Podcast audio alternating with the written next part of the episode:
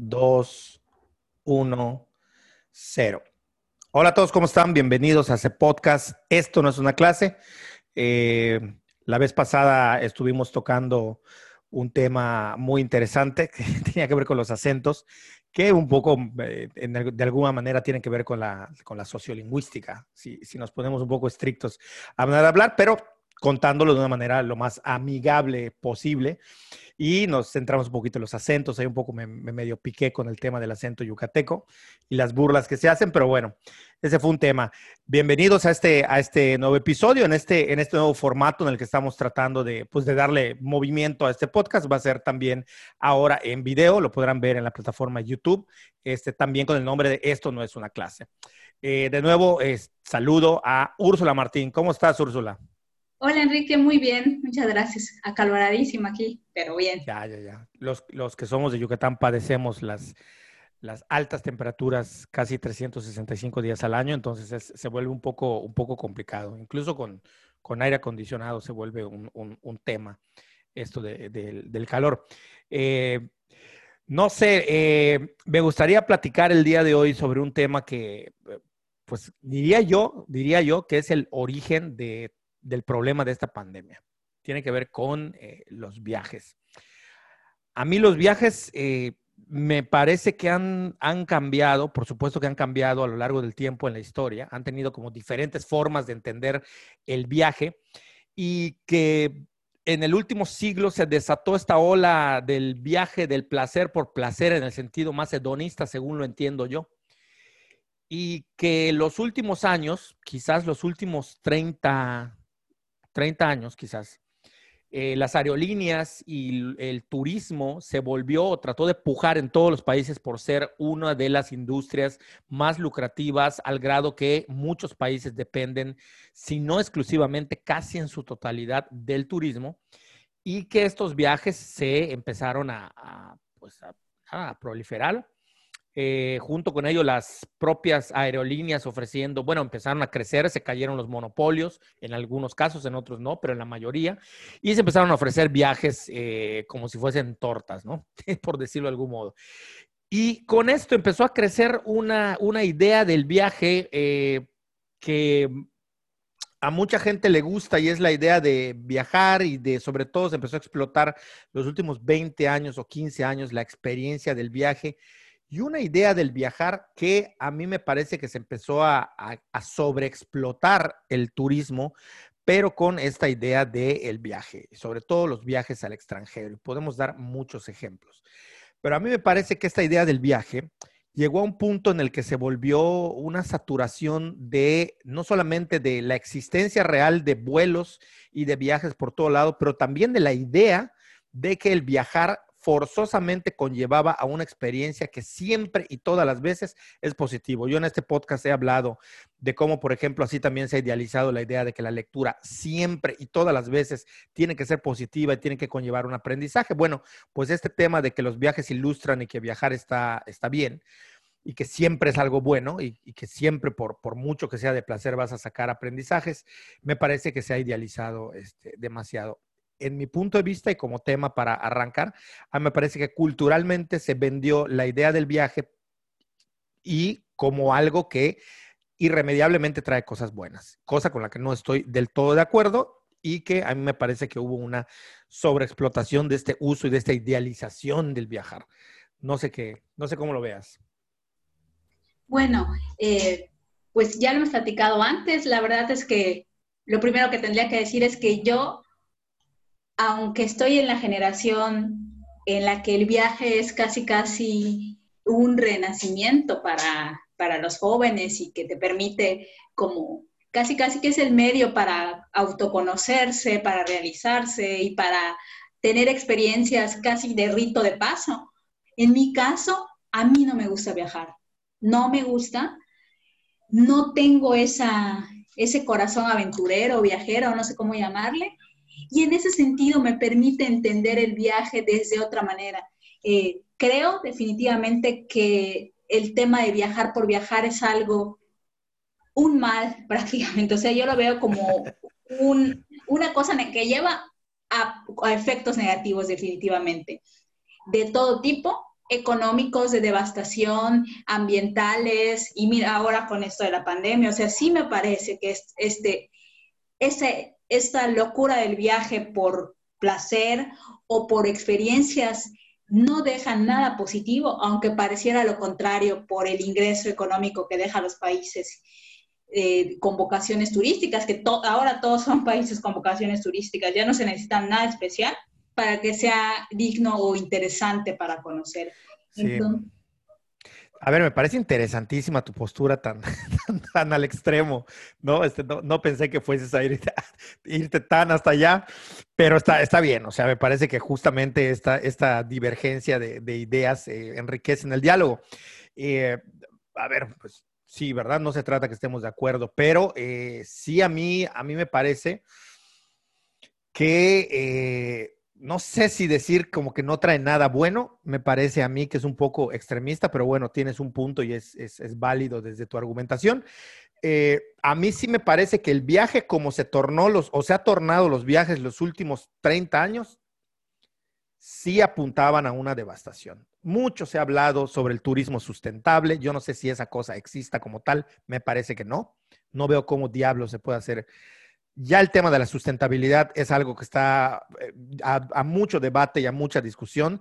E, entender que la sustentabilidad eh, surge, como lo hemos platicado en otros foros, inclusive, la sustentabilidad surge dentro del contexto del capitalismo, del voraz y, destructor capitalismo, como dicen algunos. Entonces, este, pues eso. Es un poco complicado hablar de eso. Y hablar de turismo eh, autosustentable pareciera ser una super contradicción en sí misma, ¿no? Este, es como decir devastador sustentable, el devastador autosustentable, una cosa que, que raya lo ridículo. A mí me parece que hay mucho de una visión que se ha inyectado desde la mercadotecnia, justamente como dices, para explotar esta idea de las, del turismo como la principal fuente de viaje en todos los tipos. Hay turismo de la pobreza, cosa que es repulsiva para mí desde todos los puntos de vista. Esto yo ya lo veía cuando hice trabajo de campo en Guatemala. Debo decirle a que nos escuchan que yo he viajado, pues no sé si mucho o poco, pero más que la media de, de este país, seguro que sí. Y esto es en parte porque pues yo me dedico a, la academia. Es decir, yo, yo por mi trabajo he tenido que, viajar y he tenido que hacer cosas de las cuales pues no me, no me arrepiento. Han habido malas experiencias, han habido buenas experiencias, no de todo, pero digamos que son viajes que yo he tenido que hacer. Y me resulta a mí extraño, o me empezó a resultar extraño, que al lugar al que yo vaya encontraba turistas. O sea, el turista, para mí como alguien de ciencias sociales, ya para mí se volvió un actor social más del cual yo tenía que tener en cuenta en mis investigaciones. Eh, es decir, dentro de la sociedad, eh, cuidado ahí con el vampiro, Úrsula. Es una cucaracha. pasó? Para los que no nos están viendo y están oyendo, este, nada, un, un, bicho tropical pasó volando. Es, es, es, una, es un enorme bicho que ya logró este, tengo que describirles porque si hay alguien que nada más está escuchando el podcast, este, admiro tu valentía porque era para que hubiese salido corriendo. Un bicho de enormes proporciones este, se estrelló en, cerca de ella, en su ventana. Pero bueno, este, volviendo al, tema, me parece que este tipo de, viajes idealizados eh, también conllevan esta parte de... Cuando estabas hablando de ello, me, me, pareció a mí un poco extraño el tema de la, de esto que decías, casi, casi como de que en, tu generación, como que el viaje es la, el encontrarse a sí mismo en el viaje, la autorrealización. ¿Y qué pasa con la gente que no puede viajar? O sea, están condenados a no a encontrarse a sí mismos. Ellos se fregaron y entonces se van a podrir ahí los pobres porque nunca pudieron entrar en esa, esa grandiosa ilusión de, de, de, conocerse a sí mismos. Pues me parece que no. Me parece que no. Este, y hay muchos ejemplos, por decirles algo este, sobre esta idealización del viaje. Yo conozco gente, por ejemplo, que, no sé, hace un viaje a, a Oriente Medio y regresa y uno esperaría que tenga una cantidad de anécdotas, de aprendizajes, de un choque cultural que lo haga reflexionar sobre la vida, sobre la religión, sobre las costumbres. No estoy hablando de que tenga que ser un, antropólogo o un arqueólogo para que se dé cuenta de esto. Suponemos, por lo que hemos dicho, que el viaje en sí mismo ilustra. Gente que, regresa de un viaje de, de Medio Oriente o de China o de, no sé, cualquier país asiático son incapaces de, relatarme una anécdota siquiera interesante. no es que no le hayan tenido, pero yo me pregunto hasta qué punto realmente entendieron o aprendieron o se admiraron o, entendieron esto del viaje. O sea, que tampoco, tampoco aplica, ¿no? Y sí me parece que mucho tiene de esto que llaman los mercadólogos de un consumo, el viaje como un consumo totalmente aspiracional. O sea, yo tuve compañeros sudamericanos en el posgrado y ellos me decían que para Chile, por ejemplo, Argentina, el irse de viaje era algo que era bien visto. O sea, si tú llegabas a, de tus vacaciones de verano y no habías viajado por lo menos al país de junto, recordemos que en Sudamérica los países, algunos suelen tener eh, fronteras eh, bastante accesibles, esto era mal visto, ¿no? Entonces, este, sí, esta idea como del viaje, y uno ve en las redes sociales como cierto demográfico se queja de todo el mundo viaja, yo no he podido salir, que todos se van. Cuando, cuando yéndote a, la playa aquí a 30 minutos puedes tener otra experiencia o, yéndote al estado vecino, a Campeche, a Quintana Roo, que tiene playas maravillosas. No, pero es como esta idea de me tengo que ir a la India y casi, casi meterme a un, a un templo budista para vivir la experiencia y estar ahí entre mono, o sea, todo, un estereotipo. Y de eso, de, vivir la, la, experiencia, me parece que se ha, se ha abusado de, de, esto, ¿no? En mi caso, a diferencia de, del tuyo que dices que este, que, a ti de plano no te gusta viajar. A mí lo que no me gusta es el proceso del viaje, es decir, el, todo lo que conlleva el estar en el lugar. Si yo pudiese teletransportar, haría más viajes de los que hago. Pero me parece que es esto, a mí me, el tema de los aeropuertos me parece, toda la vida me pareció asqueroso. El tema de, por ejemplo, estar esperando en los aeropuertos me parecía fatal, o sea, no soportaba yo eso. También las estaciones de, de tren, también las terminales de autobuses me parecían eh, terribles. Es decir, como ese proceso yo no lo disfrutaba, no me la pasaba bien, como la mayoría de la gente decía. Nunca he entendido por qué dicen que viajar en avión es un placer, es una tortura, un viaje de más de hora y media, dos horas. Para mí es una tortura estar en un avión. Eh, no sé, no sé, me parece que no, no en todos los casos y me parece que sí se ha vendido esta idea o esta idealización de conocer por conocer y aprovecha porque hay oferta y compra 12 meses sin intereses y realízate, auto, autoconócete y ve a vivir la experiencia. Me parece que ha sido, ha sido terrible. Sin embargo, me llama, la, me llama la atención, no sé, ¿por qué tú dices que, o sea, que, llega al grado en el que no le encuentras nada y lo ves todo como, como el viaje como algo que, no tiene nada bueno?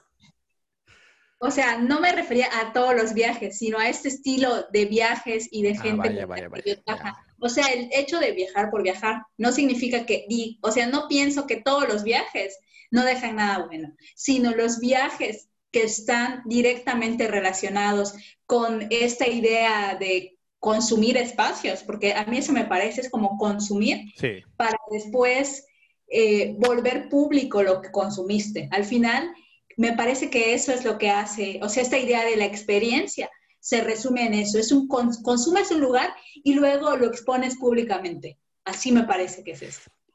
Y esta forma de entenderlo eh, me parece que es la forma en la que viaja la gente de mi generación. Y es que, por ejemplo, yo tengo una amiga muy querida que todo el tiempo me está diciendo es que tengo que ir a ese lugar, es que tengo que ir a ese lugar, es que Úrsula, vamos a este lugar, porque este, este mes no he ido. O sea, ella es que quiere conocer todos los lugares del país primero. Entonces es así, tengo que ir aquí, tengo que ir aquí, aunque sea dos o tres días. Y pareciera que es una necesidad de hacerlo. Es que se ha puesto como una necesidad. Viajar se ha puesto al nivel de una necesidad. Y es como, llevo un checklist de los lugares en que he estado. No me importa si me ha dejado algo positivo o algo, simplemente el descanso sino ya tiene palomita ese lugar, ya lo conocí, listo, ya puedo decir que lo conocí y ya puedo decir que esto me cambió, porque aparte ese es el discurso en todo, toda la gente que viaja de esta manera, que es un montón, y que además es que por otro lado, a mí sí me toca directamente tratar con todo ese tipo de gente, porque es la gente de mi edad y de este, de esta generación que son mis amigos, mis conocidos, la gente con la que yo convivo, que veo, que sigo en redes sociales. Entonces, para mí, llega un punto que es bomba, es como un bombardeo. Y la segunda cosa que le hemos hablado para otros, para otras cosas, es que, que yo no viaje y que yo tengo una posición clara acerca del viaje.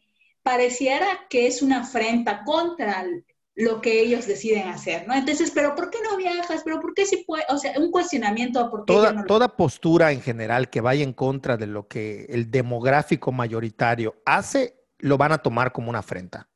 Entonces es un poco odioso para mí. Ahora con la pandemia estoy feliz en ese sentido porque la gente se va a calmar un montón. Y otra cosa que quisiera Hay gente que sigue viajando. Bueno, sí es cierto. Increíble, pero bueno. Y la otra cosa es que no significa que yo no quiera viajar. Yo quiero conocer tres o cuatro lugares del mundo por razones específicas y que para mí tienen un sentido pero yo no lo voy a hacer, primero que nada, con prisas, corriendo, eh, con recursos limitados, ya sea de tiempo, de dinero o de salud. Sí, eso, eso del, del, viaje mochilero, a ver, como experiencia está bien una o dos veces, porque te tocó o porque por que quieres ahorrar, pero estar forzando el viaje mochilero todas las veces, o sea, es una incomodidad tremenda, no alcanzas ni siquiera a empaparte de la cultura. Y esto tiene que ver también con cómo los países se han visto involucrados en vender hacia el exterior una imagen estereotipada. Em, yo tuve la oportunidad de darle clase a un grupo de alumnos de, China y, ellos me decían, eh, oye, tú, no, toda la gente quiere ir a China, ¿tú no quieres ir a China? Le digo, pues sí, sí quiero ir a China, pero la verdad es que no tengo muy claro a qué, a qué iría yo a China. O sea, tengo claro que iría a comer me gusta la comida asiática, pero, pero así como que después de que yo coma tres, cuatro días, como, ¿qué hago, no? Ya, ya vine desde el otro lado del mundo, viajé como 20 o 24 horas, no sé cuántas horas sean a China. Este, ¿qué, hago? ¿qué, ¿qué, más hago? Y, y la gente tiene esta idea como que se van a China, como que van a encontrarse el templo de Shaolin, como que todas estas, van a ver a karatecas, a gente haciendo tai chi, moviéndose. Yo, yo, yo, no sé qué imagina la gente, pero ellos me decían, haces bien en dudar, me decían, porque la mayoría de la gente va a China y, por ejemplo, me dicen, van a China y creen que en donde estén en China van a encontrarse de estas casas típicas y de templos chinos. Bueno, eso no existe, eso está en lugares antiguos, ¿no? O sea, no es como que estés en, China y dependiendo de dónde estés, te vas a estar encontrando templos o casas con arquitectura eh, china. Primer lugar. Segundo lugar, me dice, este, lo de la famosa muralla china, me dice. Para empezar, llegar a la muralla china es una bronca. Después llegas a la muralla china y hay que hacer una cola inmensa, pero gigante. Tienes que armar de paciencia para llegar a la muralla china. Después, una vez que llegas a la muralla china, este, esto es lo que ellos me decían, ¿eh? yo jamás he estado en China, o sea, no puedo saber, ni menos, obviamente menos de la muralla, o sea, yo no puedo saber si esto es así, pero yo les creo, o sea, les creo además porque lo mismo nos pasa con nosotros, ¿no? Las ideas que la gente tiene cuando viene para acá. Pero bueno, ellos me decían, llegas a la muralla china y hay un mar de gente. Y hay como un teleférico que es como el que te lleva hasta la cima, pero si no es larguísima, vas a caminar 100 metros y vas a estar, eh, pero totalmente agotado, no vas a poder moverte. Entonces, lo que hace mucha gente es que se toma una foto antes de llegar a la muralla, este, bueno, antes de terminar, porque la mayoría ni lo termina. Entonces se regresan, pero para mucha gente, me decían ellos, es una decepción. Nosotros, siendo de China, no asistimos a las atracciones que los turistas van, como también ocurre con nosotros. Entonces, esa es una idea de, por ejemplo, cómo alguien va y se toma la foto, estuve en la muralla china, ah, pero no te cuenta que tuvo que esperar como si fuese haber ido a Six Flags o a cualquiera de esos parques de diversiones cinco horas y luego otras dos horas haciendo cola o tres horas haciendo cola y luego llegó y estaba sofocado y perdió dos días, uno que llegó y no pudo ir y luego se perdió y o sea, todo esto no nos lo cuentan. O sea, solo nos ponen la foto donde están en la muralla china y no nos cuentan absolutamente nada. Hay incluso un experimento de, un, eh, de, de algunos youtubers que, que, han hecho esta onda de cómo engañar a la gente de que me fui de viaje. Y hay una chica que es la más famosa que photoshopeó, no me acuerdo su nombre, pero photoshopeó absolutamente todas sus fotos y le dijo a su familia que sería un mes a la India y le creyeron. Claro, el experimento de ella era para mostrar que se podía engañar muy fácilmente a través de Internet, incluso a tus familiares. Yo lo que vi, además de que sí se puede engañar, es que justamente, pues, también el viaje eh, puedes tú eh, demostrar que es en muchos casos superficial. Es decir, para lograr tener una experiencia de viaje se necesita de otras intencionalidades, de otros recursos, como tú dices, y de otras, de otras formas, ¿no? Y bueno, en relación con eso que dices, a mí otra de las cosas que me ha sorprendido y que está directamente vinculado con el tema del viaje, el viaje como consumo, este viaje superficial y de checklist, es el tema de los lugares instagrameables. eso, eso, es, eso es brutal, lo del instagrameable.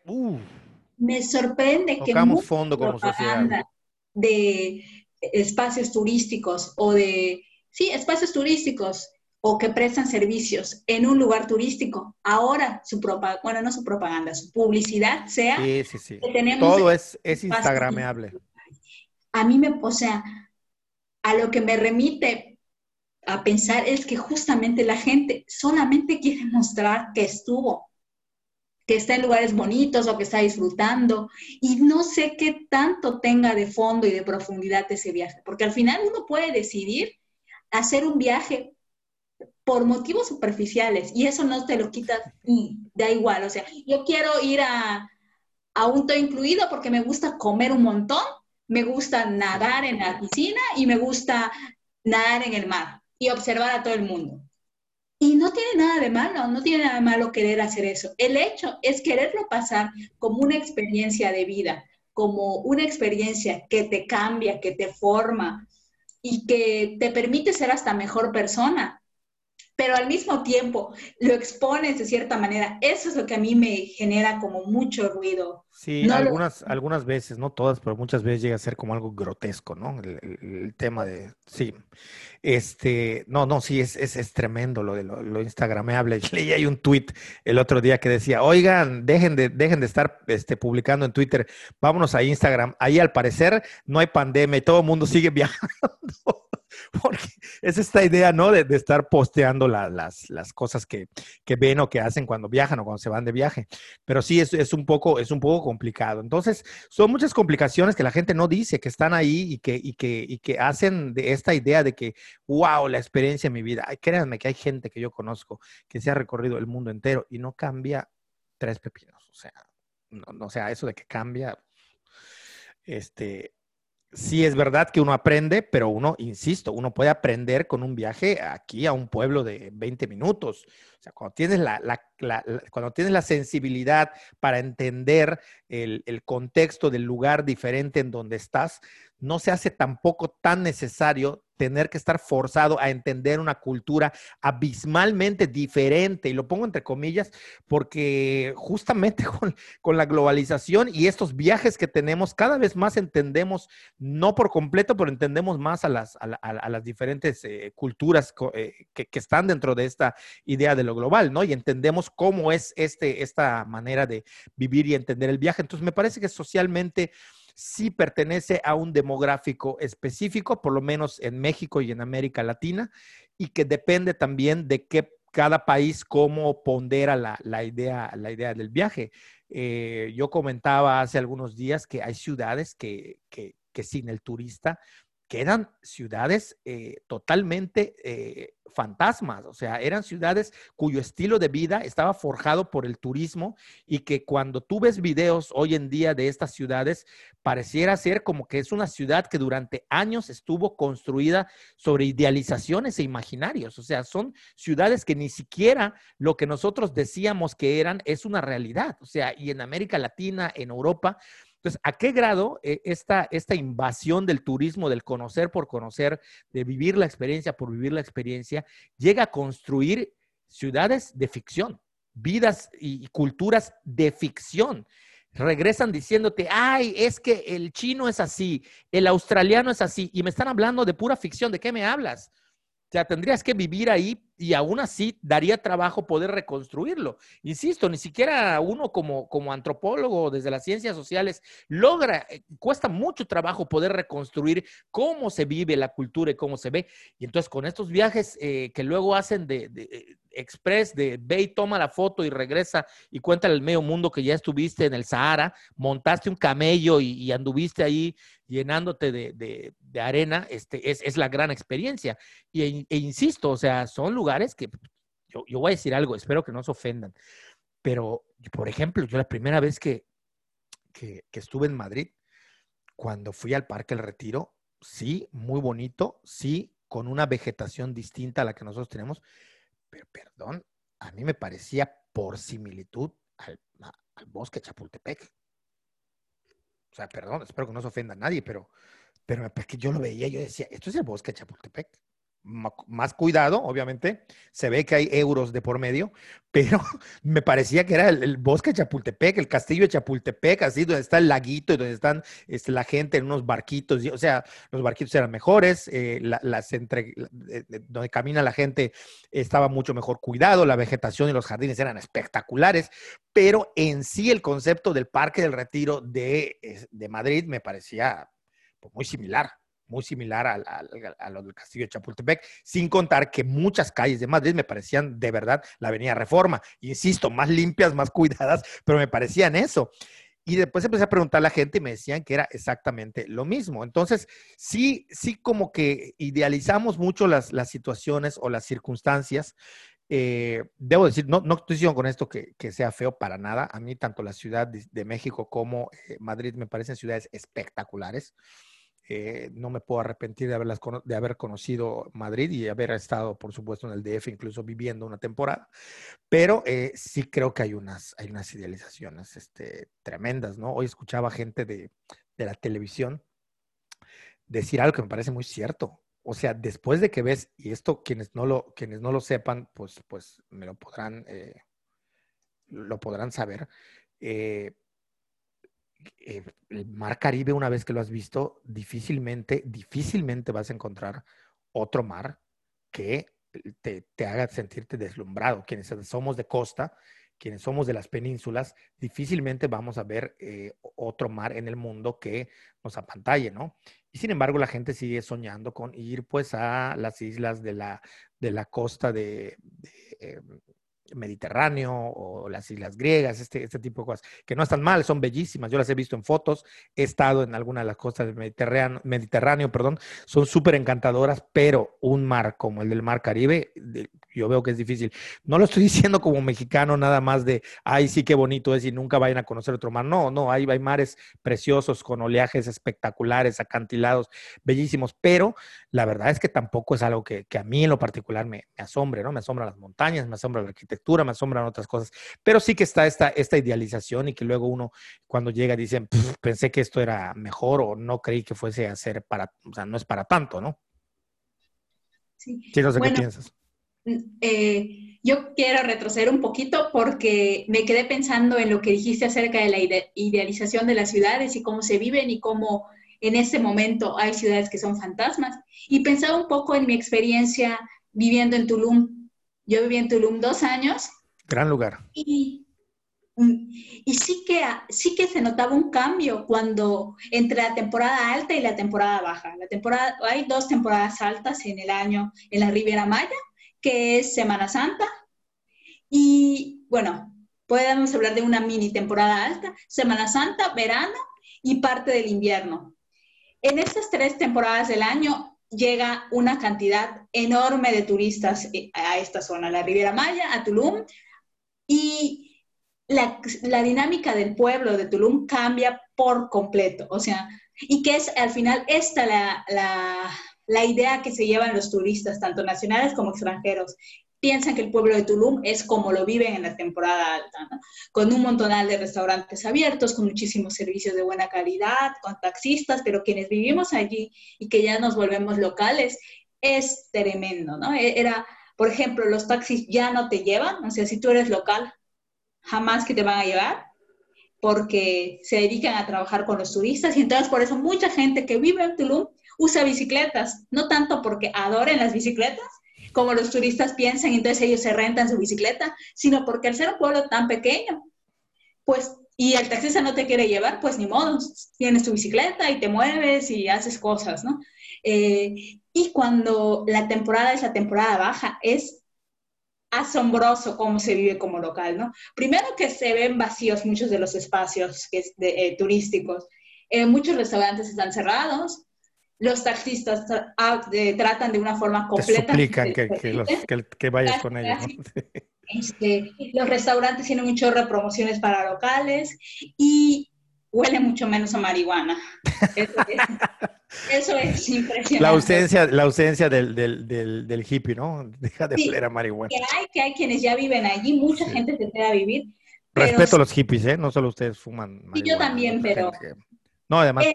Es impresionante el olor de marihuana. Sí, sí, sí. Sí, sí, eso, es, eso es como muy típico. Entonces sí se vive, o sea, yo pienso, en, ahora me imagino cómo estará la Riviera, que digo, ya ellos reactivaron su economía mucho antes, desde el primero de junio, pero sí me parece que debe de, existir una dinámica con, bueno, yo estoy en muchos grupos de gente de Playa del Carmen, por, por diversas razones estoy en varios grupos y he leído muchísimo de gente que vivía allá en Playa del Carmen y se está regresando a su lugar de origen. Eh, que son de la Ciudad de México, que son argentinos, eh, gente que vive ahí, que consiguió, eh, pues, digamos, con, vivir de la industria turística de alguna manera, ¿no? Prestando servicios, teniendo un negocio, eh, haciendo lo que sea. Y que debido a la pandemia ya no pueden vivir allí. Entonces, pues esa es una de las cosas que, que, o sea, que me sorprende y al final esa es, esa es la ciudad real, ¿no? O sea, esa es la población. Así es como se vive normalmente en esos lugares. Y sí, me parece que justo esta situación que vivimos está visibilizando pues todas esas dinámicas, que son las dinámicas que existen y que no se ven. Y por otro lado, lo que decías acerca de la imagen estereotipada y todo eso, pues es, o sea, así es, no, no, no pienso otra cosa más que siempre como que existen esas decepciones por esta idea que te formas. Y al final esto, esto, que me parece que ese es el lado positivo del turismo y del viaje, el encuentro con lo otro, cuando no estás realmente abierto a conocer algo que es otro, sino que quieres que lo que conozcas se adapte a tus expectativas y aspiraciones, es cuando pasan estos golpes. ¿no? O sea, uno no puede viajar esperando que el mar se vea tan espectacular como en la foto, porque puede ser que en esta temporada haya sargazo, o no puedes esperar que el acantilado se vea tan impresionante como tú lo piensas y como tú lo imaginas. Entonces, a mí eso es lo que me parece que es lo que genera las decepciones, porque esperas que lo que sea que vas a conocer, sí sea otro, pero sea como tú quieres que sea. Sí, y, además construir al otro siempre, que, además termina siendo otro, pero igual a ti, otro turista que te topas en el camión, que te topas subiendo al teleférico, que te lo topas rentando las aletas de rana para bucear, o sea, es el, es el otro parecido a ti o el, el otro igual a ti. y perdón, este, también esta idea que dices es muy interesante porque cómo se idealiza también a la gente, ¿no? Que el mexicano, que muy cálido, sí, sí, solo somos, sí lo somos, sí, pero también podemos ser muy no cálidos eh, a la hora de pelear por un espacio en el metro. Sí, pero también podemos ser muy difíciles a la hora de estar interactuando en espacios laborales. Y eso es lo que el turista no ve. O sea que si el turista realmente se enfrentase al, cubano de verdad, al mexicano de verdad, al colombiano de verdad, al chino de verdad, de verdad entendiendo como al, al que ves en todo su espectro, no nada más al que te sonríe para la foto, también nos llevaríamos decepciones, con lo cual se están construyendo imágenes, el turismo contribuye a, construir imágenes eh, falsas y estereotipadas. Entonces, eh, me parece que eh, es un tema que da para mucho, y en ese sentido, este, creo que a ver si no nos terminan eh, odiando muchos por, los, por ser haters del, del, viaje o por tener una postura crítica, pero me parece que es parte de las transformaciones sociales y creo que este, esto se va a modificar. Creo, estoy casi seguro que socialmente en el mundo va a haber un cambio en el consumo del viaje eh, esperemos de una manera más responsable, no solamente por parte de las personas que viajan, sino también por parte de las agencias turísticas y de los gobiernos y de los países. Eh, yo creo que mi parte sería todo para, para este tema. No sé si tú quieras añadir algo más. No, pues ahora, después de hablar de, con un panorama así súper negativo desde mi punto de vista, creo que, creo que debo decir que sí quiero viajar y que, y, que, tengo lugares específicos a los que quiero ir y que pues responden a intereses personales, no es que no quiera viajar, simplemente que... Hay gente que viaja, los queremos, ¿eh? los, los respetamos. Exacto, simplemente... subiendo fotos, están, están muy, muy, muy padres.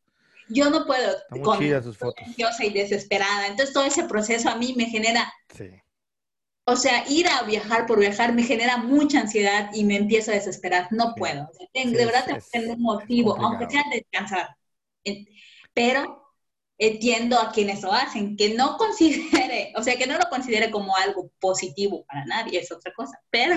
No, me, parece, me parece interesante, creo que, creo que tienes un punto y creo que es interesante escuchar todas las formas, pero bueno, esto es eh, eh, lo que queríamos tratar para hoy y lo vamos a dejar hasta aquí. Nos despedimos, muchas gracias a quienes nos vean, les digo, va a subir a YouTube y estará, por supuesto, en el canal de Esto no es una clase. Nos despedimos y hasta luego, que estén muy bien. Chao.